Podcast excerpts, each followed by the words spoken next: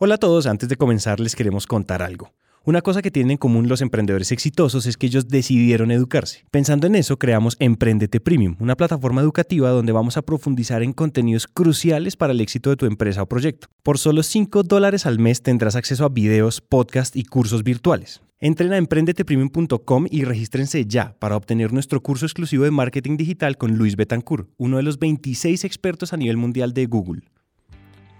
Hola Emprendete, este es un nuevo episodio de nuestra serie Mujeres al Micrófono, traída a ustedes de la mano de Impulsa Colombia, entidad del gobierno colombiano dedicada a promover el emprendimiento y la innovación en todo Colombia. Con Aldea, el nuevo programa de Impulsa Colombia, vamos a construir juntos una comunidad donde empresarios y emprendedores innovadores podamos conectarnos con mentores, asesores, inversionistas, entidades de crédito y mucho más. Regístrense ya y crezcamos juntos. Ingresen a aldeaimpulsa.com. Para los que no nos conocen, Emprendete es un show de emprendimiento en línea donde buscamos inspirarte y llenarte de herramientas para tu camino como emprendedor a través de entrevistas, series, cuentos, herramientas y demás. No olvides suscribirte en nuestra página web emprendete.com.co y en iTunes. Nos encuentras como Emprendete. Ilana Milques fue jugadora de la selección Colombia de fútbol antes de ser emprendedora y lo que aprendió en el campo de juego lo aplica cada día mientras emprende. Su empresa World Tech Makers enseña a escribir código de manera limpia para lograr desarrollar softwares poderosos. Ella tiene grandes consejos para empezar al mejor estilo de una deportista del emprendimiento. Los dejamos entonces con Ilana La Serena Williams de la Inspiración Útil.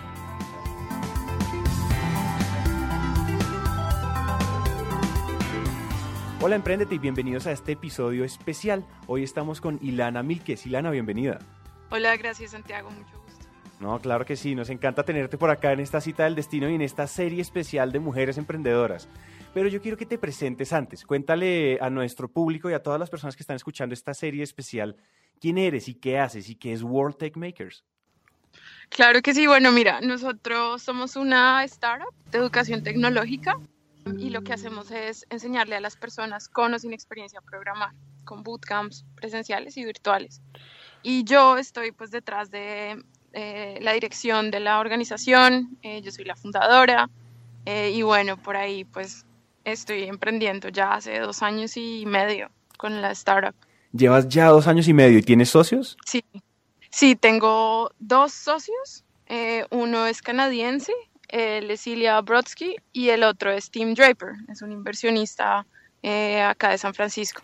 Wow, o sea que tú dentro de la historia de World Tech Makers hay inversión de capital, o sea, tuviste, tuviste que enfrentarte a inversionistas y a recoger capital semilla, ¿verdad? Sí, nosotros lo que hicimos fue una, eh, es un SAFE, que es como una deuda convertible sin fecha pues, de expiración y hasta ahorita, el otro año, vamos a abrir nuestra ronda de Capital Semilla. O sea, todavía no hemos recibido, el, en, cuanto a las rondas, la, la, eh, la, de Capital Semilla, ¿no? Tuvimos, fue como una, un pre-seed. Ok, ok, wow, increíble, eso me parece súper bacano. Y eso, y es otro modelo, digamos, otro modelo de financiamiento, ¿no? Yo nunca había escuchado de eso. Sí, es un modelo pues relativamente nuevo. Lo sacó Y Combinator, que es una aceleradora acá de eh, Estados Unidos y ellos crearon el modelo como tal, buscando que emprendedores tuvieran como un arranque em, y pues no tuvieran como la presión de ceder porcentaje o devolver el dinero si es una deuda convertible, ¿no? Entonces salió el SAFE, que es el SAF, es como el, el nombre de este instrumento financiero. Qué increíble, eso me parece muy chévere y sobre todo porque también a veces cuando nos enfrentamos a, salir a conseguir dinero, a salir a conseguir ayudas, a veces en serio no entendemos la cantidad de formatos que hay allá afuera o no. Sí, no, yo pienso que hay que tener claro cuando uno va a hacer este camino, eh, ya sea por tracción validada y por aceleración de crecimiento o para, eh, yo no sé, acelerar, eh, no sé, una expansión en un país particular, hay que entender que esto es casi que hacer otra cosa extra y muchas veces te puedes desviar como del enfoque de, tu negocio, ¿no? Entonces hay que ser súper organizado o pues prepararse muy bien y pues saber que, que pues es como casi que hacer otra, cosa em, diferente buscando como el bienestar de la empresa. Una vez que uno obtiene ayudas de, ya sea del gobierno, en este caso, pues eh, tú tuviste ayudas de Impulsa, que es la agencia pues, del gobierno que está encargada de apoyar el emprendimiento y construir cultura y construir ecosistema de emprendimiento aquí en Colombia. Cuando tú recibiste la ayuda de ellos, cuéntame cuál fue ese, ese, ese cambio de mentalidad, cuál es el cambio de mentalidad que se requiere una vez cuando uno en serio tiene, obtiene ese nivel de tracción y ese nivel de empuje detrás con una agencia que lo apoya uno con capital, que lo apoya uno con mentorías y demás. ¿Cuál fue ese cambio, sobre todo de mentalidad y el cambio, pues obviamente, que se vivió en tu negocio? Claro, mira, desde nuestra experiencia, nosotros arrancamos autofinanciados casi dos años. Em, y yo pienso que pensar así, que tienes que autofinanciarte, te ayuda mucho a optimizar recursos, a cuidar mucho el dinero que tienes, los ingresos que generas, a pensar muy bien en las estrategias, ¿no? Y a enfocarte en eh, lectura de datos em, y resultados. Me explico. O sea, al final, nosotros cuando en las startups estamos es validando hipótesis. Entonces, lo que hacemos es generar un supuesto y asumir un supuesto riesgoso y validarlo con ventas o con estrategias de canales de distribución, eh, etcétera. Entonces, si tú desde el principio piensas así, que tienes que autofinanciarte, que tienes que validar un mercado y un negocio, hablando con los usuarios, em, generando pues sistemas de, feedback, em, es mucho mejor eh, que tú esperar a tener una mentalidad así cuando eh, recibes capital externo o cuando recibes una ayuda externa, ¿no? Entonces la idea es que desde el principio pienses como un empresario, pienses como una persona que tiene recursos limitados, que lo que está haciendo es validar supuestos, versus esperar a asumir responsabilidades porque te ayudaron de afuera, ¿no? Entonces pienso que esto cambia como un poco el chip desde el principio y pues también, pues al final, aunque el capital externo ayuda y las ayudas como la de Impulsa el año pasado en, en Mass Challenge ayudan mucho, este año también en Israel eh, pues nos da mucha visibilidad em, y expansión. Al final, em, si tú como emprendedor asumes una responsabilidad muy grande, eh, pienso que, que, es mucho mejor para tu startup, para el capital interno, externo, eh, y bueno, pues a largo plazo y la sostenibilidad de tanto las relaciones como la empresa. Claro, yo creo que hay una conclusión ahí grande y es, o sea, así sea uno chiquito, uno se tiene que ver y se tiene que comportar como un grande, ¿verdad? O sea, no es, sí. ¿cierto? Claro, y hay una, una cosa que nosotros hacemos a nivel de, de la startup, es que nos enfocamos mucho en la cultura de la startup. Hay una frase que yo no sé si tú la has escuchado, es la cultura se come a la estrategia de desayuno. Lo que quiere decir es que si tu equipo y tu mentalidad desde el principio, desde el día uno, son claros, son ágiles, em, entienden que en una startup tú lo que estás es asumiendo riesgos y validando experimentos, los resultados que vas a tener van a ser mucho más óptimos para tú cambiar de estrategia o cambiar de servicio o cambiar de canal, ¿no? Em, y al final, esa agilidad y esa cultura que tú incentivas dentro de tu equipo y la mentalidad que llevas, también le da pie a organizaciones de afuera o inversionistas a entender que tú pues estás tomándote esto muy en serio, em, que si llegan a entrar capital, pues no vas a estar experimentando porque sí, sino porque tienes un sistema claro, porque pues estás tomándotelo pues como con toda la seriedad del caso y también pues el tema de, de soñar en grande, ¿no? O sea, por ahí, de hecho muchas empresas grandes adoptan procesos ágiles para no pues como estar quemando dinero, sino como mantenerse como innovando, mantenerse validando sus usuarios, sus clientes, ¿no? Y pues sus hipótesis. Entonces diríamos que tenemos, o sea, tenemos que tener lado de la flexibilidad del startup, de la validación de hipótesis, como digamos de esa salir al mercado y experimentar hasta, hasta en serio refinar una propuesta de valor robusta. Y por el otro lado, de lo que estás diciendo, porque me gusta mucho lo que estás diciendo, y es ¿por qué no hacemos una simbiosis entre esa, entre la experimenta, entre la actitud de experimentadores allá afuera y entre la actitud de una empresa seria grande con, con el, con el due diligence debido para que cuando vamos, vayamos a recibir capital, pues lo hagamos de manera no, no desorganizada y no empecemos a quemar capital como locos, ¿o no? Exactamente, no, es, es, correcto, Santiago. Y mira que yo, por ejemplo, el viernes pasado estuve en una conferencia que se organizó acá de 500, 500 startups, que es una aceleradora acá. Y fueron cabezas de mercadeo de empresas como Instagram, Mozilla, em, Facebook. Y ellos hablaban de algo que recientemente, en cierta forma, empezó hace unos años, eh, y es la combinación del el método científico, por ejemplo, análisis de datos, data analytics, eh, con procesos empresariales dentro de empresas grandes como Facebook, tanto como a nivel de startups. Y al final todo se resume a eso, como tú asumir una serie de hipótesis y testearlas. Y esa exploración lo que te permite es iterar mucho más rápido, ser mucho más rápido que tu competencia, lanzar experimentos y ajustar tus estrategias en base a datos de feedback reales, ¿no? No en base como a tu hipótesis que no está validada, pero te enamoraste de tu idea em, y por ahí pues el riesgo es mucho menor porque igual siempre va a haber riesgo a nivel de lanzamientos, de inversiones, ¿no? De tácticas, etcétera. Entonces sí, es importante como esa flexibilidad y a la vez como esa seriedad en el due diligence, como tú lo dijiste. Sí, yo te quiero preguntar una cosa, hay, una, hay, un, hay un tema y es que dentro de toda esta experimentación que tú has vivido, dentro de todas esas iteraciones que tú has hecho en el mercado, ya sea en el mercado de Estados Unidos, en el mercado europeo, en el mercado aquí latinoamericano, en Colombia propiamente, cuéntanos, a medida que has ido experimentando y has ido robusteciendo tu propuesta de valor, pasemos más bien a hablar de, después de todos esos experimentos, ustedes qué es lo que hoy en día hacen muy bien y cómo a partir de eso podemos, pues podemos sacar consejos, podemos acortar esa curva de aprendizaje de todos los que nos escuchan. Mira, listo, mira, hay dos cosas. Nosotros todavía estamos haciendo experimentos, o sea, de hecho, todas las semanas em, estamos lanzando experimentos para estar siempre mejorando eh, nuestros canales, nuestros productos, nuestros servicios. O sea, la idea es siempre mantener como eso dentro de la organización.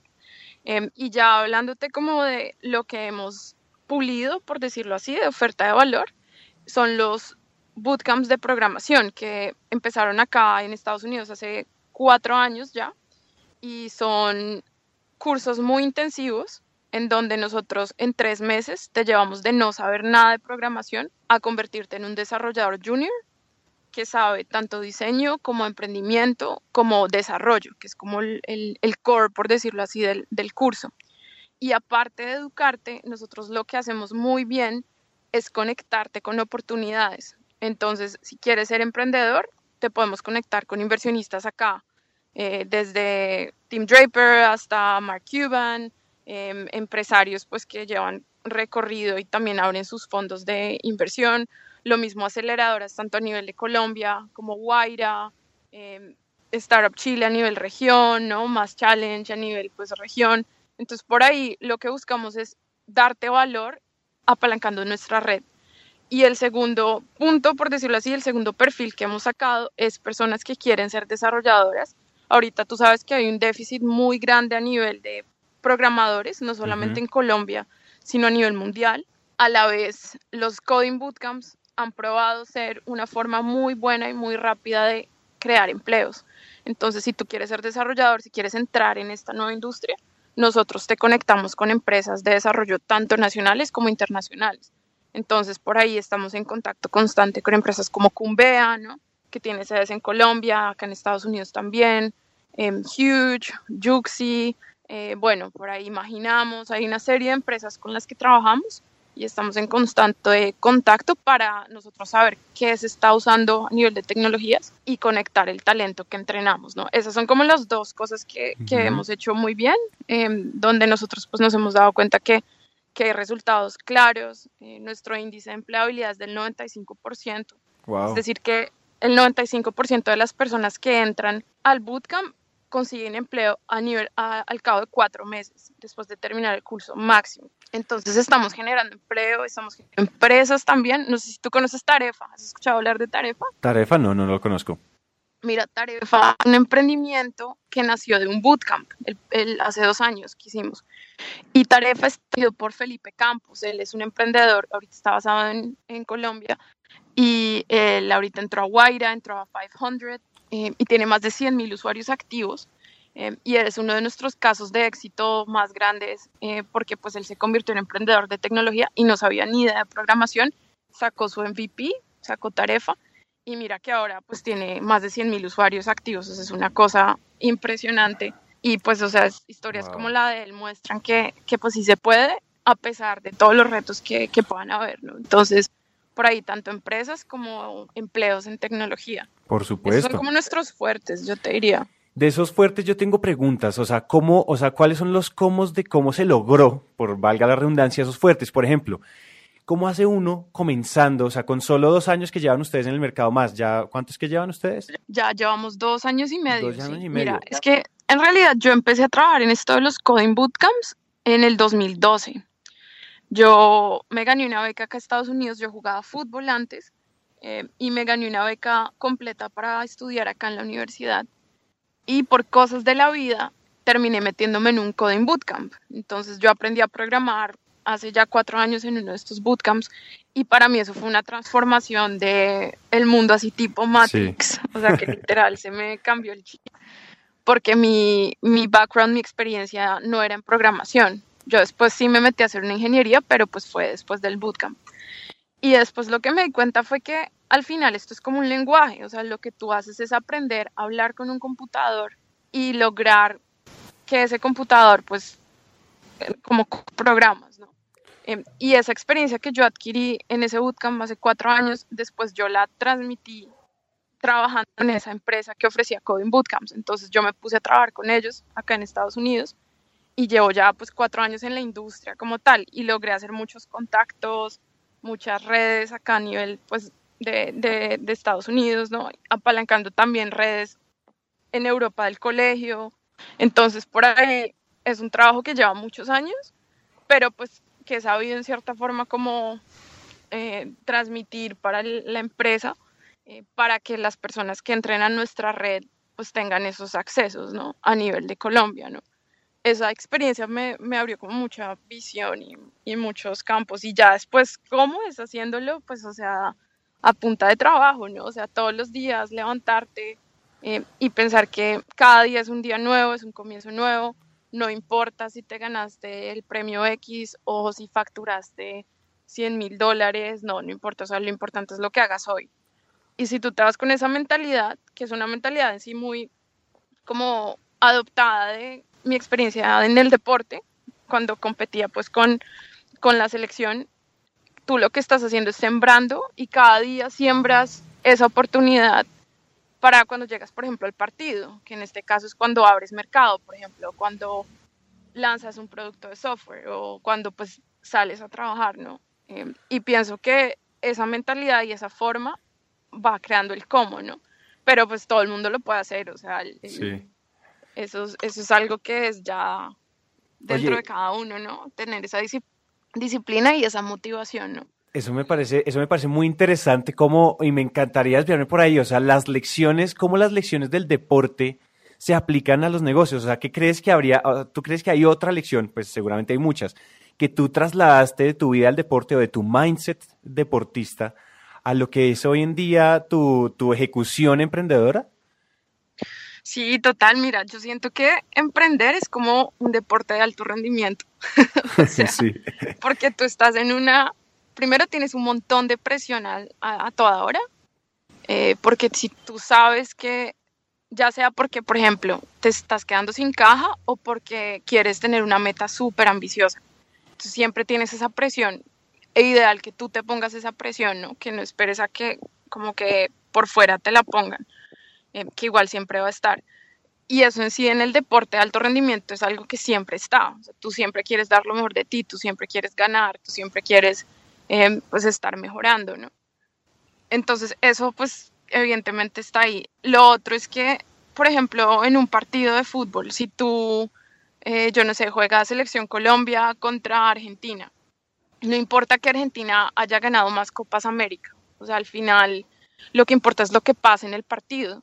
No importa si tú entrenaste 100 mil horas y Argentina entrenó mil horas, o sea, lo importante es que es lo que pasa en el partido, en la cancha, ¿no? Que igual es mejor si entrenaste más, ¿no? Pues porque puedes estar más preparado, ¿no?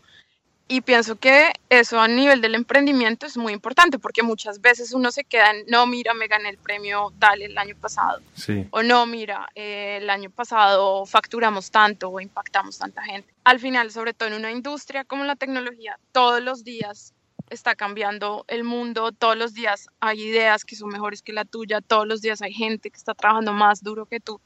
Em, Y si tú no tienes como esa, esa mentalidad y como esa, esas ganas de hacer las cosas y hacerlas bien, yo pienso que te quedas, ¿no? Y en el deporte, en cierta forma es así, siempre hay alguien que está entrenando más que tú, siempre hay alguien que le pega mejor al balón que tú, o corre más rápido, o se ha ganado más premios que tú, etcétera. Entonces al final es como, como eso en paralelo a, al deporte, pienso que es una, una analogía muy como acertada y por ahí yo he sentido eso dirigiendo la empresa, ¿no? Como esa, esa presión y me gusta, me gusta mucho también. La presión, de, la presión del deportista de alto rendimiento. Finalmente tú vienes de ese contexto y eso es una lección totalmente extrapolable y me encanta absolutamente lo que acabas de decir. Increíble cómo estas, cómo estas, o sea, cómo nuestros contextos terminan apoyándonos. O sea, cómo ningún tiempo es perdido, ninguna experiencia es perdida. Todo se puede finalmente extrapolar o se puede destilar, lecciones se pueden destilar a nuestros presentes, ¿cierto? Y eso, pues, eso fue lo que te pasó a ti. Sí, no, y yo pienso que al final en cierta forma es como un caso diferente, porque pues, o sea, ahorita, bueno, chicas del equipo que estén emprendiendo, no hay, pero todo el mundo tiene ese potencial y todo el mundo, mira, lo puede hacer, o sea, con la disciplina, y suena retrillado, pero realmente es un tema de tú sentarte y decir, bueno, ¿qué es lo que yo quiero? ¿A dónde quiero ir? ¿A dónde quiero llegar? ¿Qué recursos tengo en este momento? Y con esos recursos, ¿qué es lo que puedo hacer hoy? Construyendo pues a largo plazo, ¿no? y pienso que todo el mundo tiene ese potencial, ¿no? Muchas veces uno se queda en el, no, no tengo plata, no puedo pagarle a un ingeniero, no puedo, eh, no sé, crear una página y empiezas a, concentrarte en todos los no puedo y los no puedo y los no puedo y no te das cuenta que al final hay un montón de sí puedo. Entonces, la idea es esa invitación también a que intentemos ser más positivos y optimistas y ver realmente que el potencial está primero pues en uno y después eso va haciendo que, que, las cosas pasen, ¿no? Como esa confianza en uno, esa seguridad en uno, en ese creer en uno, ¿no? Yo quiero, yo quiero saber una cosa, en esa, esa, esa experiencia que tú tuviste allá, eh, jugando fútbol en Estados Unidos y demás, cuéntame, y después emprendiendo en Estados Unidos, o sea, comenzando a emprender por allá y después pues expandiéndote en todos estos lados, tú tienes, digamos que yo creo que tú has destilado de, las de los dos ecosistemas de emprendimiento, ya sea Estados Unidos, Silicon Valley y demás, y Colombia, ¿Tú crees que hay cosas en las que nos parecemos, cosas en las que no nos parecemos y qué, deberíamos aprender y qué deberíamos mantener de nuestra esencia? ¿Cuáles son esas, como lo, mejor, lo mejor de cada lado? Mira, lo mejor de cada lado. Eh, bueno, mira, yo pienso que en Colombia somos muy creativos. O sea, a nivel de diseño, hay personas que tienen ideas que yo nunca he visto acá, por ahí, o sea, con diseñadores acá. Em, el mismo hecho de que vivimos en un contexto en donde no siempre hay recursos, nos hace pensar en formas diferentes, optimizando como los recursos que tenemos. Y en un startup, al final, la idea es tú crear feedbacks de, iteraciones rápidas, ¿no? Entonces, si por ejemplo no puedes pagarte una oficina, bueno, no puedo pagar una oficina, voy a trabajar en un café em, y en el café voy a hacer contactos, o sea, como pensar en, en esa, como, como convertir esa falta de en cómo podemos hacer que esto sea una oportunidad. Y en Colombia el contexto, obviamente quedándonos dentro de parámetros éticos, eh, pues nos permite también como pensar así, ¿no? Como ajustar rápido y pues como seguir, ¿no? Em, otra cosa interesante de Colombia, yo pienso que también se aplica acá en, en Estados Unidos, es el tema del talento. Yo pienso que en los dos países, en los dos ecosistemas hay mucho talento. El cambio sí ya es tal vez un poco en, la mentalidad, ¿no? Acá en Estados Unidos, mira, primero, por ejemplo, ayer en Colombia fue festivo. Yo contando los festivos, me puse como a contar los festivos, y si tú cuentas todos los festivos que hay en el año, en Colombia es como si fuera un mes. Entonces, eso se suma, ese pequeño detalle va sumando, va sumando, y eso es, un, es casi que un mes de estar en un, en una mentalidad que en el mundo emprendedor, o sea, yo no te voy a hablar de otras industrias, sino que tú como emprendedor tienes que tener en cuenta. Otra cosa es el tema de, por ejemplo, pensar en grande. O sea, yo sé que hay empresarios en Colombia haciendo cosas increíbles, pero la idea es también que eso se vuelva casi que contagioso, que todo el mundo se dé cuenta que se puede hacer y que se cambie como la percepción de lo negativo a una percepción más positiva ¿no? y constructiva. Y pienso que es importante como transmitir esos casos, como que personas que ya han llegado pues a ciertos como niveles, por decirlo así, como que den de vuelta, ¿me entiendes? Que sean mentores, que ayuden a otros emprendedores a, llegar a donde ellos han llegado, ¿no? Como ser un poco más abiertos. Y eso es algo que yo veo mucho acá en Estados Unidos, como mentores que sin ningún interés se sientan contigo y dicen cómo te puedo ayudar, eh, cómo hacemos, eh, que no se ve tanto en Colombia, ¿no? El tema de pensar en grande, yo pienso que es algo que casi que cultural acá, todo el mundo es como el famoso sueño americano, o sea, ¿cómo hacemos para impactar a 10 millones de personas? Acá eso es algo que es muy positivo, o sea, tú cuando, por ejemplo, le dices a alguien en Colombia, no, mira, em, yo hice esto, esto, esto, esto, puede sonar casi que arrogante, mientras que acá eso es algo que se percibe más como, oye, qué chévere lo que has hecho, como te celebro el éxito, celebro como lo que has logrado, ¿no? Eso es como otro, otro cambio que yo veo como una diferencia grande en, ecosistemas, ¿no? Como que la gente, en cierta forma, como que te celebra más y te apoya más, ¿no? Y, y, pues piensa cómo, cómo estamos creando un ecosistema em, sostenible, competitivo. Y bueno, lo otro que te decía es que por la cantidad de talento que se atrae acá, yo pienso que la gente está como en un mindset como tal vez como más de urgencia, ¿no? Muchas veces yo me he dado cuenta que muchos emprendedores, que igual no quiero generalizar, porque pues al final las generalizaciones no, pues no son, no son buenas y pues no son válidas, pero muchos emprendedores como que no sienten esa urgencia de hacer las cosas, como que dicen, bueno, entonces voy a dejar esto para la otra semana. No, la idea es que intentemos pensar en esto hoy y que lo saquemos del estadio hoy, o sea, como tomarse las cosas con más urgencia, con más afán. Pienso que eso también puede ser algo muy cultural, ¿no? El tema de la puntualidad, o sea, y yo quiero es como enfocarme en las cosas positivas, pero claro. acá si te dicen a las 10 a.m., es a las 10 a.m., no es a las 10 y 5, ni es a las 10 y 10, sino que es a las 10 a.m. Entonces por ahí es, es algo que, de hecho, yo ahorita, por ejemplo, mira, estuve unos minutos tarde, entonces por ahí hay que, hay que como ajustar eso, ¿no? Como, como estar en, en, puntualidad, sí, o sea, como, como ajustarse y también recalcarlo y, y, pensar, sí, o sea, estamos en un entorno competitivo, tecnológico, de cambios constantes, entonces pienso que esas culturas en cierta forma se adaptan más como otras culturas que son como un poco más relajadas, etcétera. Em, que tal vez pues se dan, pero lo que te decía, el talento está y eso es un tema de mentalidad, o sea, y la mentalidad se puede cambiar en cuestión de segundos con compromisos que uno tiene primero con uno mismo y pues ya como sociedad. Muy de acuerdo. Y me gusta, quiero rescatar mucho el, el, tema de la urgencia, el sentido de urgencia y como, como yo, yo me acuerdo que una vez me decían como, mira, esa idea que tú tienes, seguramente hay un niño de 10 años en un garaje en Estados Unidos que ya sabe echar código y lo está haciendo más rápido que tú, más eficiente que tú y lo va a sacar al mercado antes que tú. Así que, ¿qué estás haciendo hoy para lanzar, para lanzar a tu marca al mercado? Se siente uno ese sentido de urgencia y uno dice, claro, y eso es cierto, porque es que eh, culturas de ese estilo y ecosistemas de ese estilo lo que, lo que cultivan es ese sentido de urgencia. Alrededor, pues, otros factores culturales de comportamiento también, como la puntualidad. Pero ese, ese sentido de urgencia me parece que es muy, muy rescatable. Sí, yo pienso que hay que, bueno, tener también en cuenta que no es solamente ir rápido por ir rápido, sino que la dirección obviamente es mucho más importante que la velocidad, muchas veces, ¿no? Pero es súper importante también que uno piense en eso de, que, oye, y esto ya es más como filosofía de vida también, al final, en cualquier segundo nos podemos morir.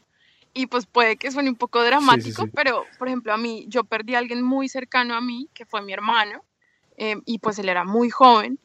Y tú cuando tienes una experiencia de vida como estas, tú te das cuenta que realmente no hay nada escrito, no hay nada garantizado tú puedes planear para un mes y puede que la otra semana pase algo. Entonces, si tú tienes eso en, cuenta y si tú tienes eso presente, casi que tu estilo de vida y tu forma de pensar, tu forma de hacer las cosas se transforma, porque es verdad, o sea, al final mañana puede que no exista y si puedes hacerlo hoy, pues porque no lo haces hoy.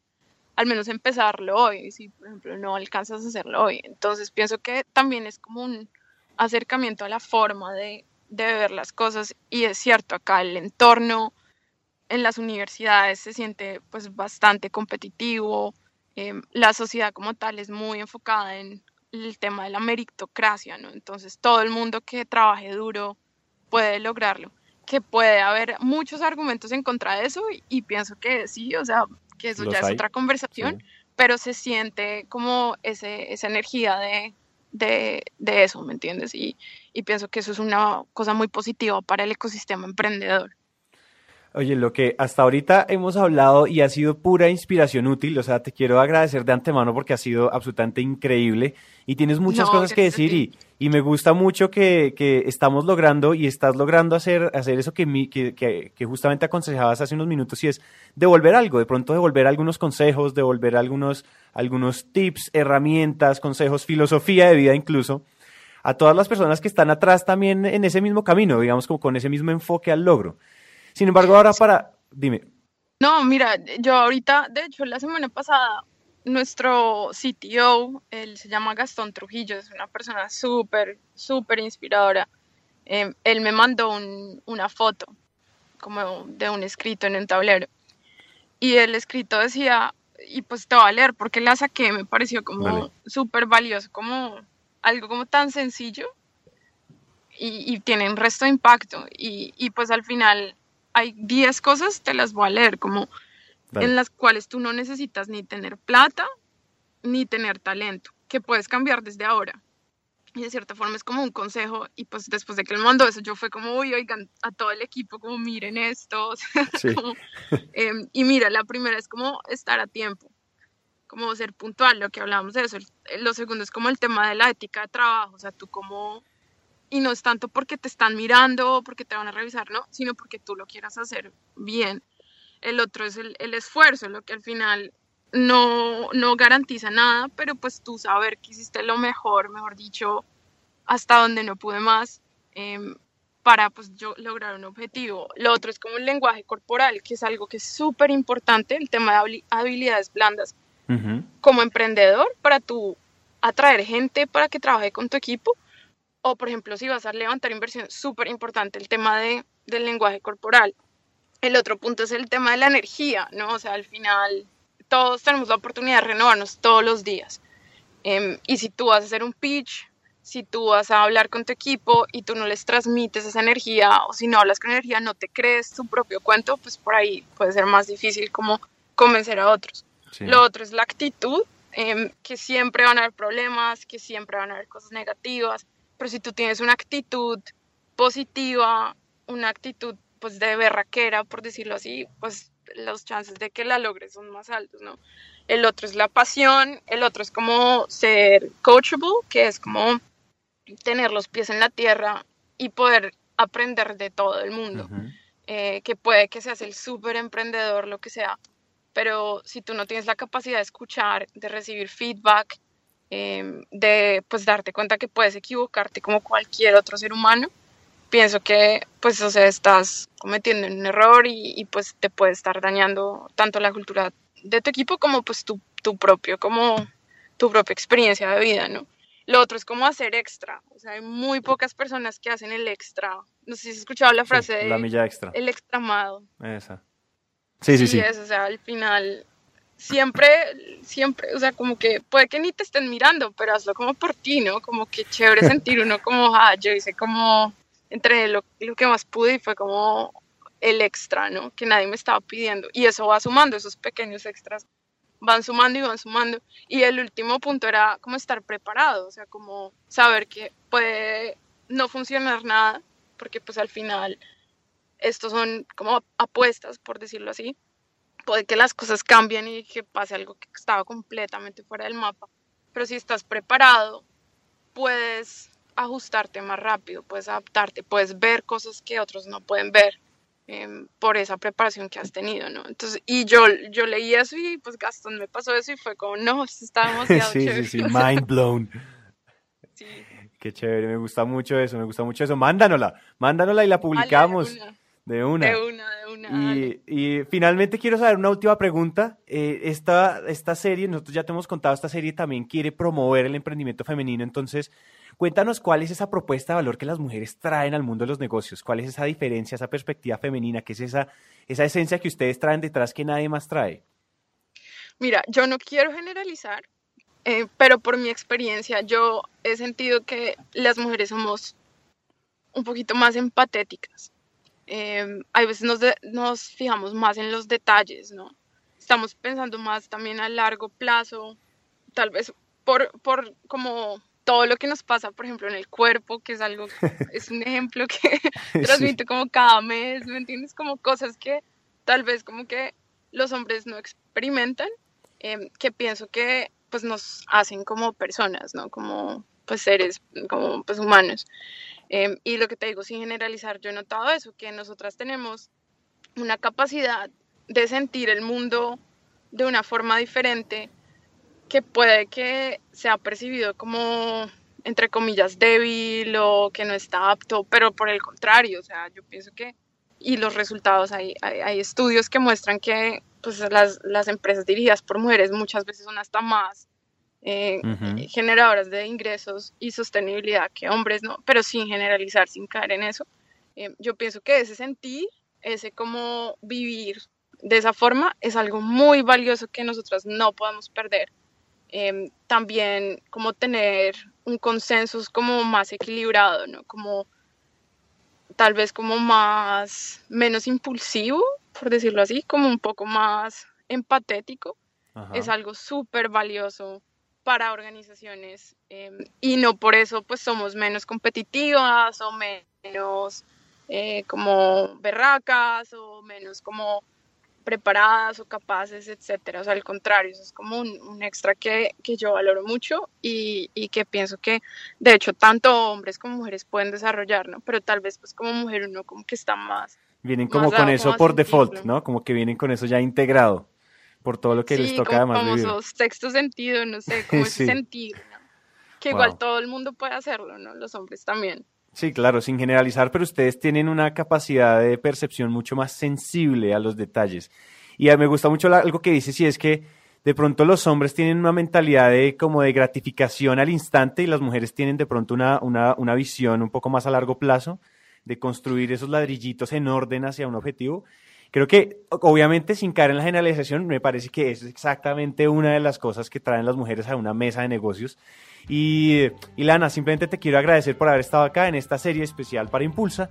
Y gracias por haber estado acá y ahora haces parte de la comunidad de Emprendete. Muchísimas gracias. No, a ti Santiago y muchas gracias Impulsa, de verdad, eh, por todo el apoyo que hemos recibido. Yo lo llevo ahí y espero también pues que nos alineemos para ver cómo podemos estar dando de vuelta. Eh, si hay algún evento en los que pueda ser mentora o emprendedores a los que pueda ayudar con todo el gusto. Eh, y nada, Santiago, estamos en contacto, entonces cuídate mucho. Claro que sí, un abrazo, muchas gracias. Vale, un abrazo. Aquí acaba un episodio de nuestra serie Mujeres al micrófono. Queremos agradecer a Impulsa Colombia por hacer esto posible y permitirnos llevarles a ustedes contenido útil y relevante a la hora de emprender. Si todavía no lo han hecho, pueden seguirnos en Instagram, Facebook, en Twitter y sobre todo en nuestra página web emprendete.com.co. Por último, recuerden, y por favor recuérdenlo, este es el mejor momento para pasar de la inspiración a la acción.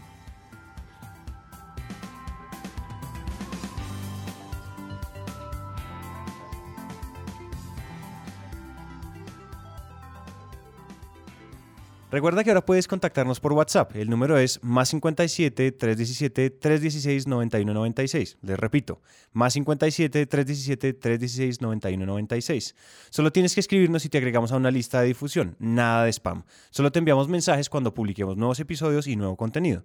Adicionalmente, puedes registrarte ya en emprendete.com.co y accederás a nuestra clase de 7.5 verdades para que no te equivoques cuando emprendes. Esto es Emprendete. Muchas gracias por escuchar.